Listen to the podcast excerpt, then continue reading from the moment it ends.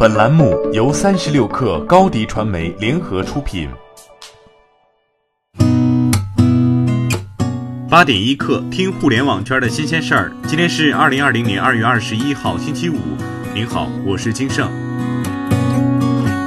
中国旅游研究院昨天召开中国旅游经济蓝皮书 Number Twelve 线上发布会。中国旅游研究院院长戴斌在会上透露。这次重大疫情对旅游经济的影响，中国旅游研究院做了研究性质的测算，预计二零二零年一季度及全年国内旅游人次分别负增长百分之五十六和百分之十五点五，全年同比减少九点三二亿人次；国内旅游收入分别负增长百分之六十九和百分之二十点六，全年减收一点一八万亿元。近日，京东物流联合中汽兄弟、中国汽研、福田戴姆勒汽车举办发布会，推出京易网络货运平台。据京东物流方面介绍，凡是具备相关货运经营资质的社会个体司机，全都可通过下载京易 App 注册认证加入，作为独立的经营体，获得京东物流货源招采、配载、发运等权益。联想集团董事长兼 CEO 杨元庆表示，疫情对联想业务的影响来自于两个方面：第一是对中国市场的影响，第二是对生产供应的影响。杨元庆称，联想在中国的绝大多数工厂都已恢复生产，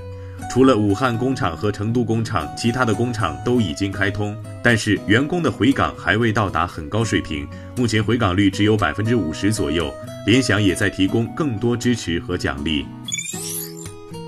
据友盟家最新发布的移动互联网战役报告显示，全民宅家移动互联网使用时长被强制拉长了。从 App 使用时长来看，用户的设备使用大量时间仍被影视观看、图书阅读及游戏占据。其次，受疫情延期开学影响，母婴及教育培训类应用使用时长排名较高。再次是运动健身、新闻资讯类。旅游出行、健康及电商类使用表现低迷。了解更多报告内容，请在三十六氪网站或 App 搜索关键词“战役报告”，疫情的疫，阅读完整报告。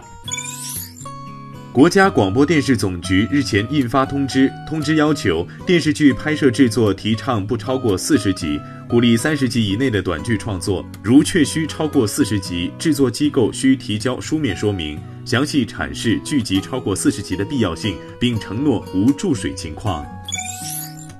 抖音宣布推出在家云游博物馆活动，通过直播视频的形式，让用户在家可以游览全国著名博物馆的精品馆藏。此次活动由国家文物局指导，首批参与合作的有国内九大一级博物馆，包括中国国家博物馆、敦煌研究院、南京博物院、湖南省博物馆、浙江省博物馆等。这些博物馆珍藏的音视频 VR 将接入抖音，供广大网友在线浏览。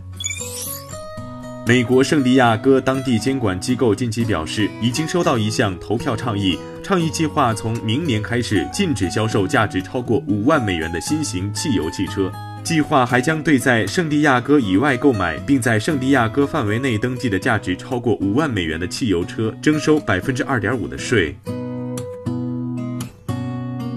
好，今天咱们就先聊到这儿。编辑崔彦东，我是金盛，八点一刻，咱们下周见。